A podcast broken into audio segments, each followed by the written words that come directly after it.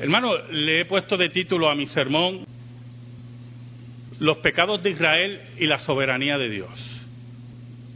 ¿Saben, hermanos?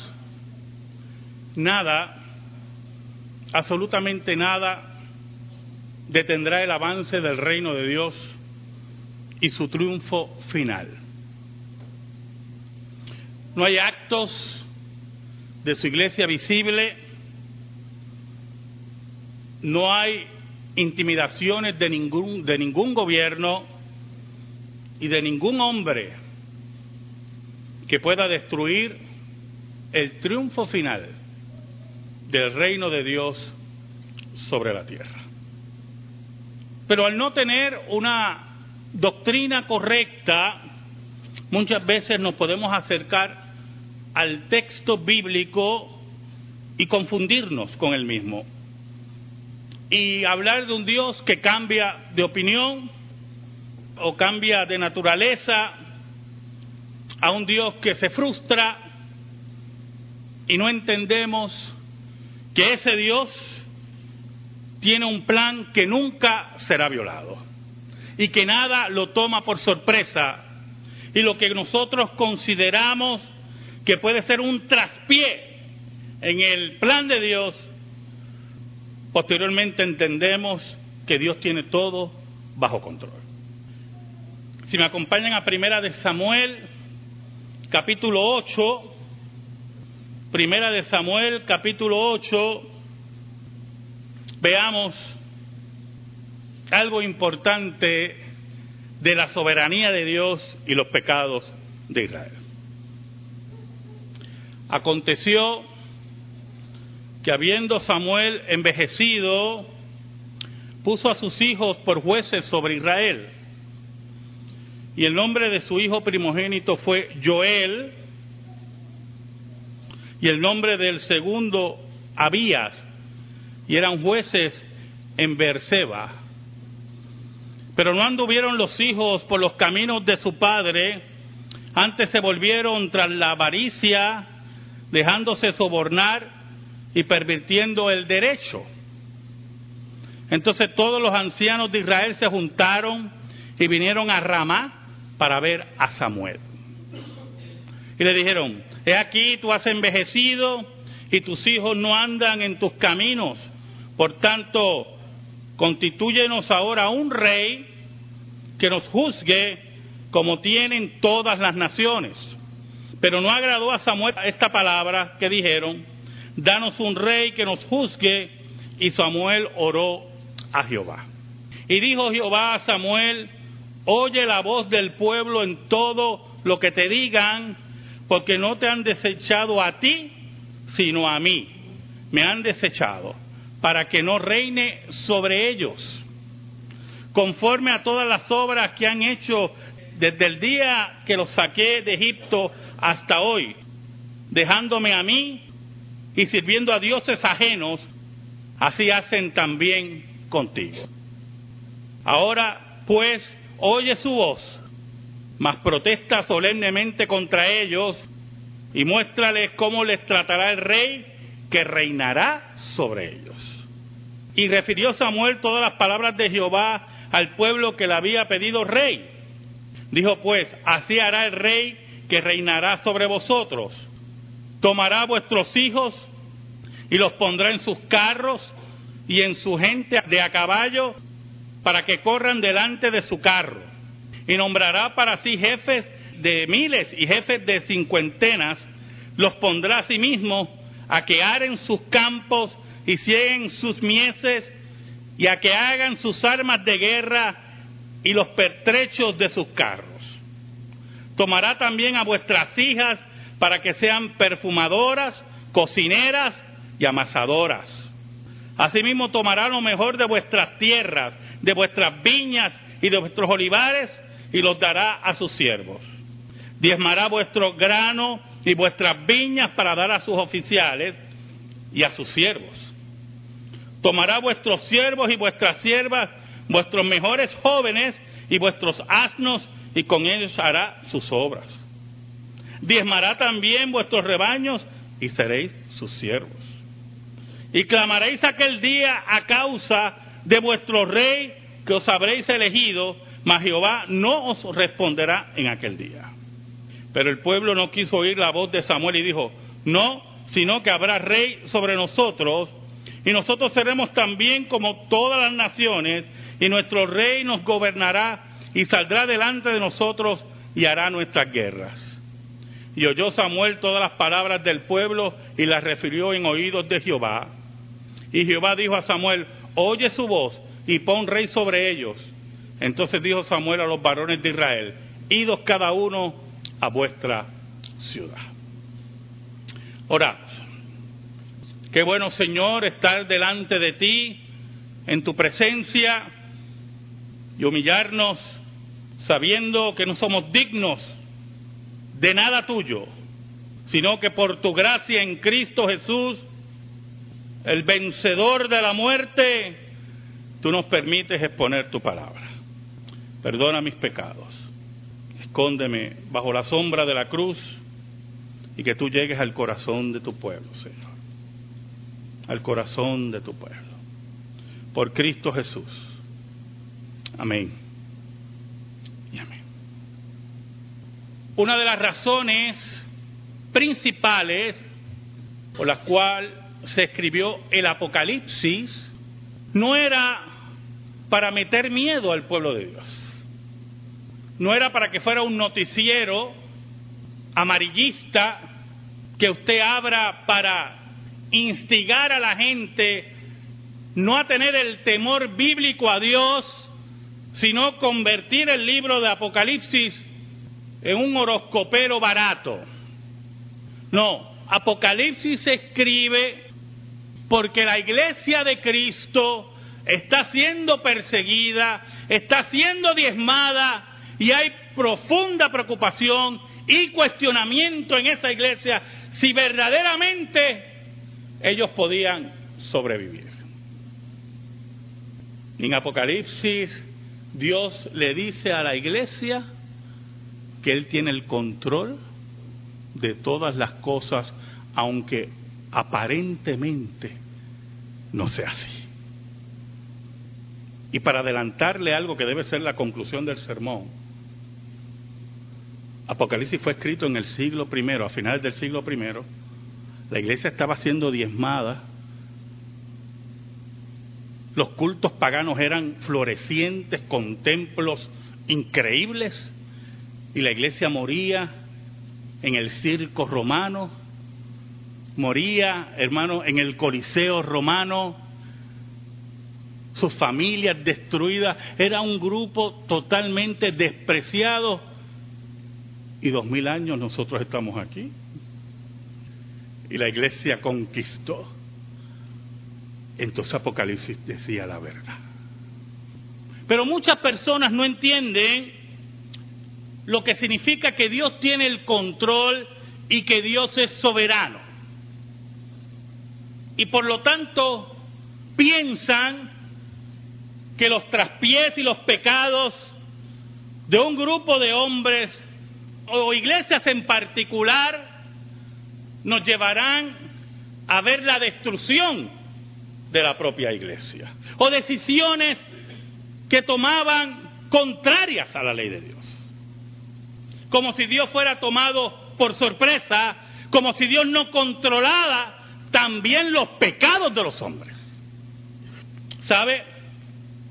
Una de las primeras características del pueblo de Israel, importantísima, es que no tenía rey humano.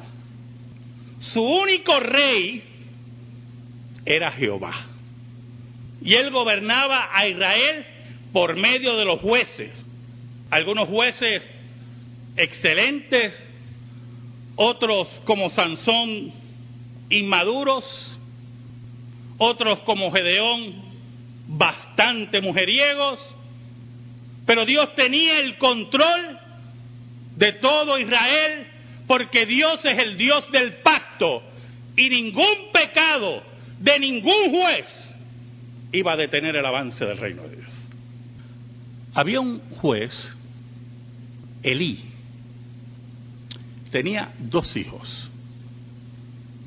Y si usted me acompaña a primera de Samuel, va a ver qué buenos eran esos muchachos. Primera de Samuel, capítulo 2, versículo 11. Dice, y el Cana se volvió a su casa en Ramá y el niño ministraba a Jehová delante del sacerdote Elí. Allí estaba Samuel.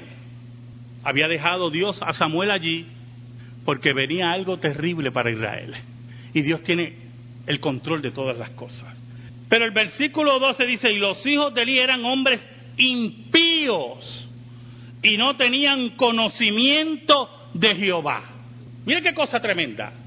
Los hijos de Elí, el juez de Israel, sacerdote de Dios, sacerdote de Dios, sus hijos son clasificados como impíos y dicen que no conocían a Dios, pero eran sacerdotes de Dios.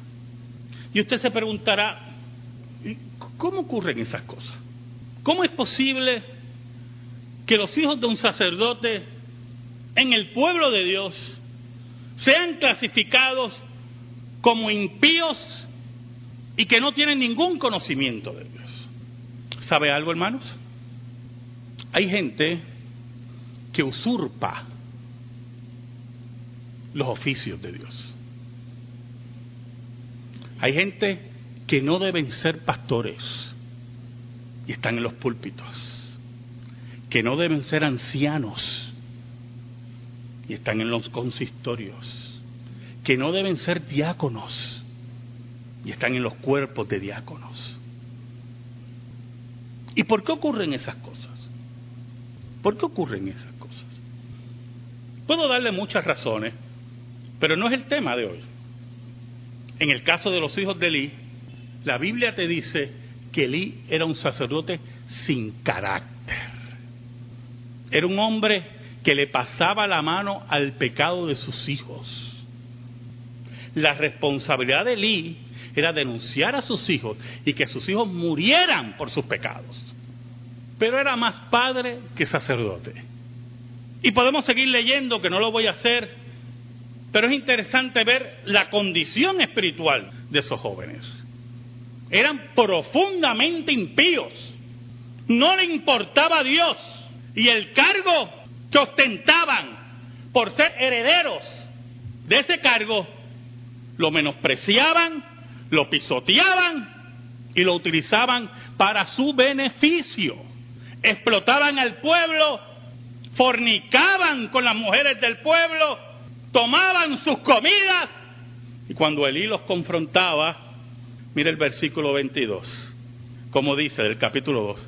Pero Elí era muy viejo y oía todo lo que sus hijos hacían con todo Israel y cómo dormían con las mujeres que velaban a la puerta del tabernáculo de reunión.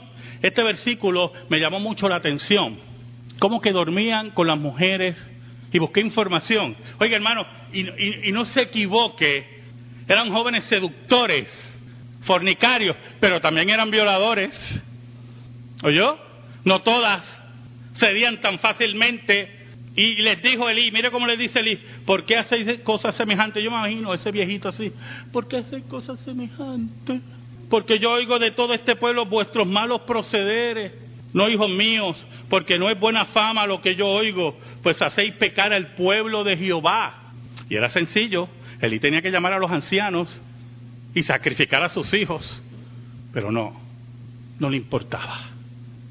Es interesante el versículo 25 porque es importante que usted vea la soberanía de Dios. Si pecare el hombre contra el hombre, los jueces lo juzgarán, mas si alguno pecare contra Jehová, ¿quién rogará por él? Mire cómo le dice Elí. Pero ellos no oyeron la voz de su padre porque Jehová había resuelto hacerlos morir. Dios en su soberanía y el control de su pueblo y de su gloria había decidido que los hijos de Elí iban a morir. Porque es importante que usted sepa, y es importante que usted se incruste aquí en su mente, que no hay nada que va a detener el reino de Dios. Y el que se ponga en el medio del, avance del reino de Dios, sus días están contados. Samuel se puso viejo. Y por lo tanto había mucho trabajo. Era juez de Israel, juzgaba, era abogado y juez, y nombró a sus hijos como jueces también. Pero había un problema. Sus hijos también eran unos impíos. Se dejaban sobornar, pervertían el derecho, dice la Biblia. No hay cosa más terrible que un juez sea sobornado, ¿yo? Y que pervierta el derecho y no se haga justicia. Por lo tanto, los ancianos se reunieron porque no aguantaban esto y veían que Samuel no movía un dedo. Personalmente, por lo que leo, y posiblemente sea muy ingenuo o quiera defender a Samuel, aparentemente Samuel no estaba muy al tanto de lo que hacían sus hijos. Pero me puedo equivocar. Y le piden a Samuel rey. Y es muy importante que usted se ubique conmigo en esto. Porque es importante que usted entienda que ningún pecado va a frustrar a Dios ni su plan. Que Dios tiene todo bajo control, hasta la mínima cosa. El versículo 6 es interesante porque Samuel reacciona como humano. Dice, pero no agradó a Samuel esta palabra que dijeron, danos un rey que nos juzgue. Y Samuel oró a Jehová. Muy importante eso yo, porque cuando Jehová le contesta, usted posiblemente puede pensar que Samuel no le agradó, ¿verdad? Porque están rechazando a Dios. Esa era parte, yo. Pero también lo estaban rechazando a él. Y eso a él no le gustó. Y aparentemente la oración de Samuel, cuando leamos ahora el versículo 7, era, Señor, estaba herido así en su, en su orgullo,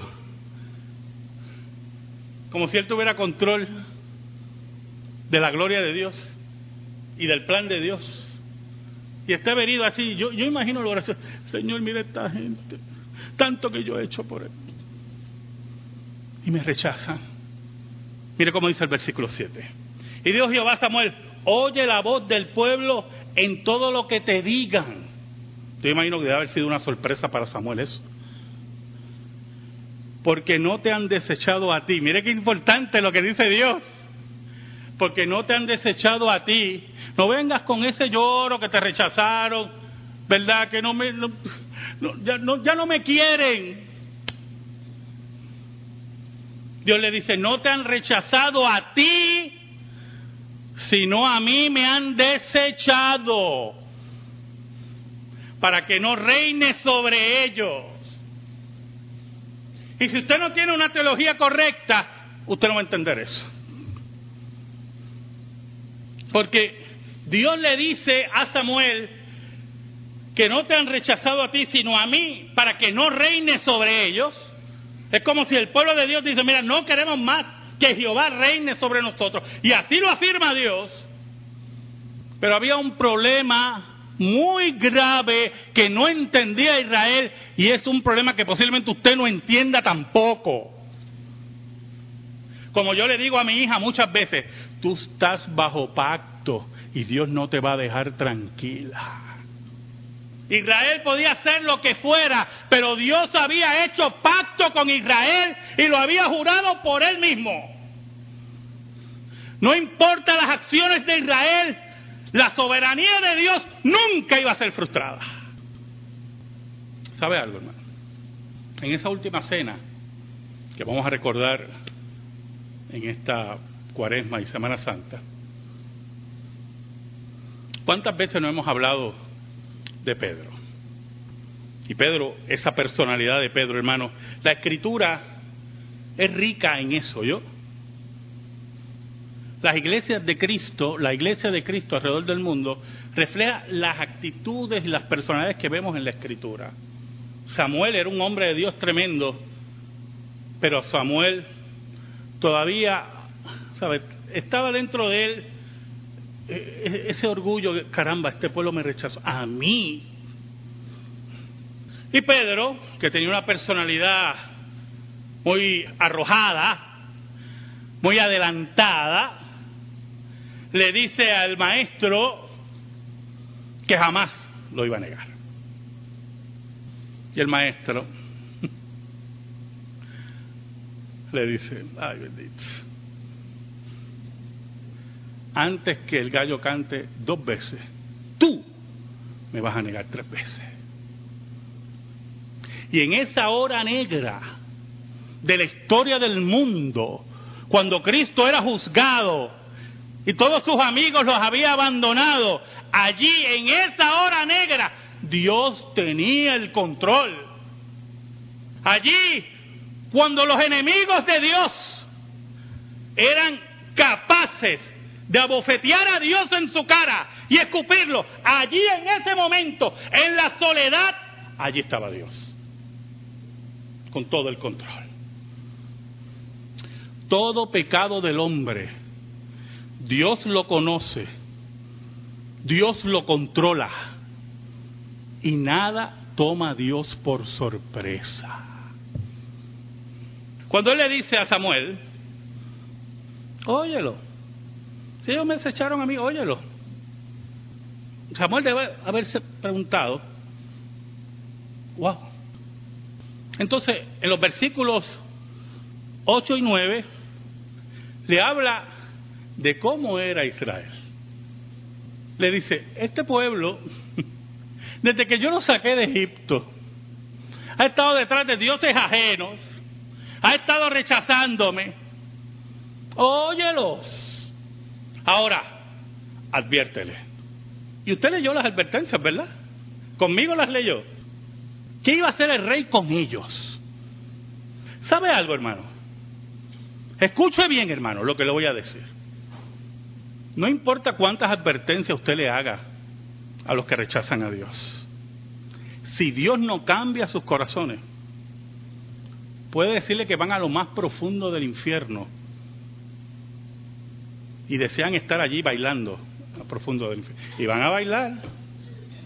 A mí no me queda menor duda, van a estar brincando por toda la eternidad. Pero es interesante porque yo estudié estas advertencias, hermanos, las leí y las estudié, y cuando las leí con ustedes nuevamente, me espantaron. Me espantaron más ahora que lo que estudié. Dios le está diciendo en pocas palabras a ellos, ese rey que ustedes quieren va a controlar sus vidas. Todas sus vidas. No solamente sus vidas, la de sus hijos. Pero no solamente sus vidas, la de sus hijos sus economías, su dinero. Y no solamente su vida de sus hijos, su dinero, sino también que va él a decidir también sobre si usted vive o muere. Y sabe algo, hermano. Si Israel hubiera estado en sintonía con Dios, hubiera entendido que no hay cosa más tremenda que conocer a alguien que está claro con Dios y maneje su vida, que reine sobre usted un rey impío. Y Dios le hace todas esas advertencias, pero todavía en nuestra mente está, me han desechado a mí. Y una cosa, hermano, es que usted deseche a Dios y otra cosa es que usted crea que Dios no controla su vida. Son dos equivocaciones importantes, porque número uno, usted jamás podrá desechar a Dios. Tarde o temprano, usted se va a encontrar con Dios. Y número dos, usted creerá que usted controla su vida, pero Dios es el que controla su vida. Usted creerá que Dios no controla su vida, Dios controla su vida. Totalmente. Entonces, un pecado de Israel tan terrible como desechar a Dios, escuche bien, en ningún momento iba a desterrar a Dios de su pueblo y de su pacto. ¿Y qué pasa? Dios toma la monarquía. Dios toma control de la monarquía. Escuchen lo siguiente. El humanismo surge básicamente en el siglo XV con el Renacimiento. en este caso el humanismo, busca cierta independencia de la iglesia, en este caso la iglesia católica, y de los caminos espirituales que le quiere marcar la iglesia en diferentes áreas. Pero había un problema. La iglesia era muy poderosa, políticamente hablando.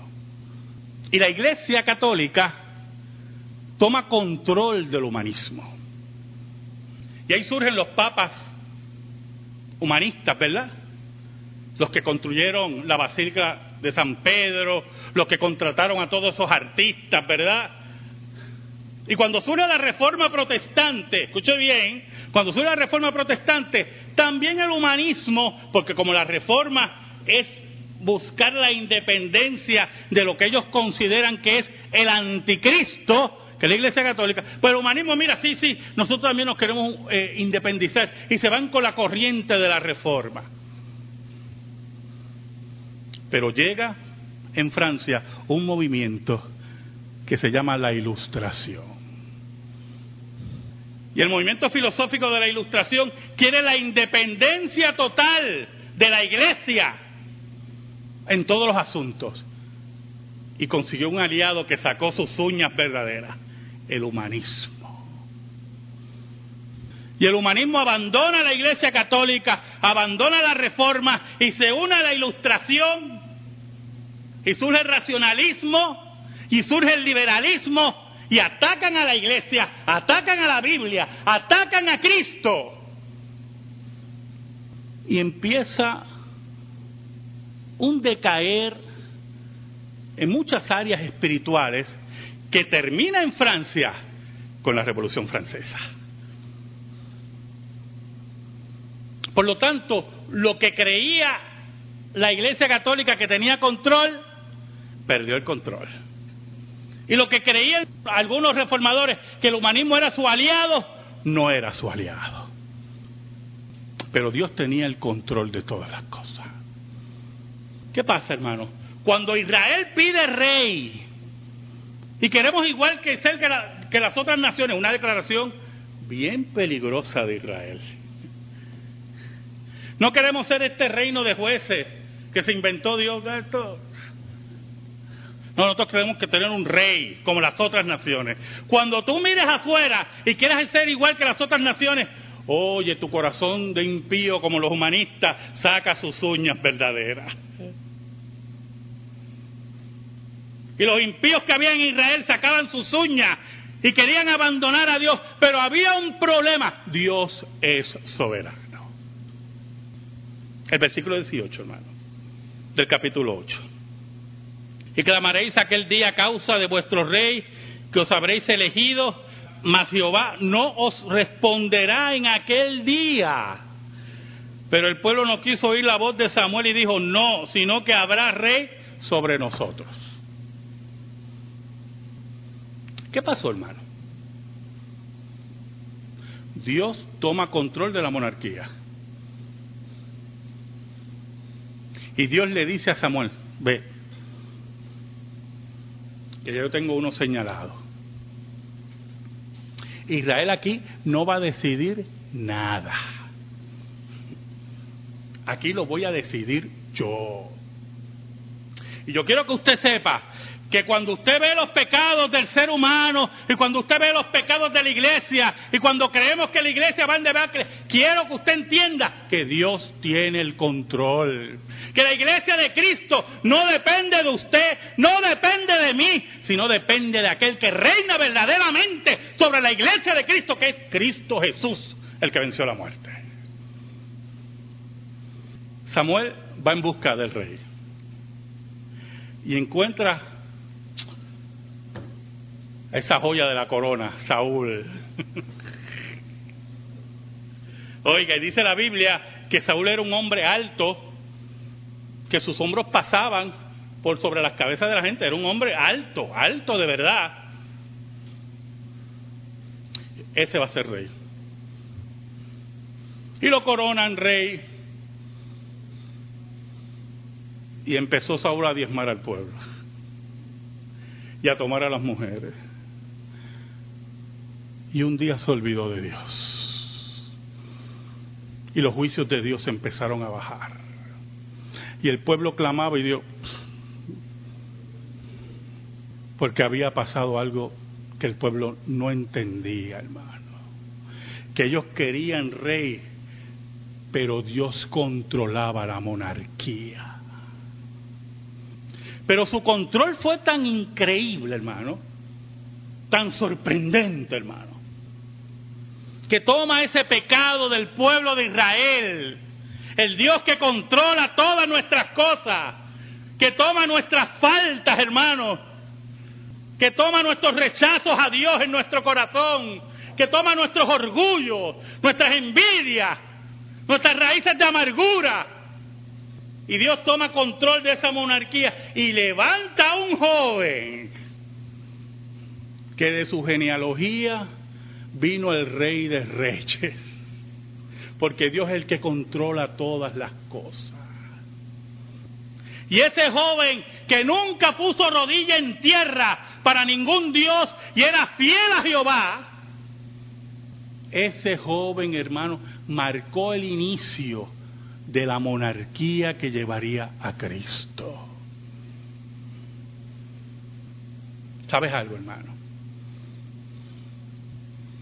Dios sabe que tú eres un pecador y que yo soy un pecador. Y Dios sabe, aunque usted no lo quiera admitir, la profundidad de tus pecados. Porque tenemos la tendencia de suavizar nuestros pecados. Ennegrecer el de nuestro hermano, pero suavizar el nuestro. Dios sabe la profundidad de tu pecado. Dios sabe cuántas veces tú le das la espalda. Pero Dios ha hecho un pacto contigo un pacto eterno, dice la Biblia. Y ha puesto su ley en tu corazón. Y ha convertido tu corazón de piedra en uno de carne, dicen los profetas. No te olvides. No te olvides de la profundidad de ese pacto que se selló en el Gólgota. No te olvides. Porque no importa si tu pecado te hunde en la desesperación, en la depresión, si te hace cuestionar muchas cosas, no te olvides, Dios tiene todo bajo control, porque Dios es totalmente soberano. Amén. Gracias te damos, Señor. Gracias te damos por tu palabra eterna que no se equivoca. Y te pedimos, Señor, en esta hora, que esa palabra, esa palabra, quede sembrada en nuestra vida. Por Cristo Jesús. Amén. Y amén. Estamos en silencio.